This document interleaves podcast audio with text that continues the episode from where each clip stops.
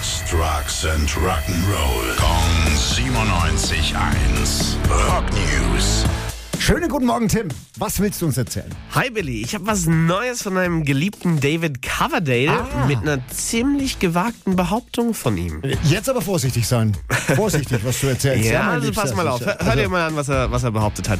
Das Tanzen mit dem Mikroständer auf der Bühne und vor allem mit einem halben Mikroständer, dieses Markenzeichen, das soll sich Freddie Mercury von deinem David abgeschaut haben. Und Freddie kann dem Ganzen natürlich jetzt auch nicht mal widersprechen. Gott, ist das peinlich. Also ich fürchte, da muss ich jetzt vielleicht mal an dieser Stelle was tun. Lieber David, ich weiß, dass du zuhörst.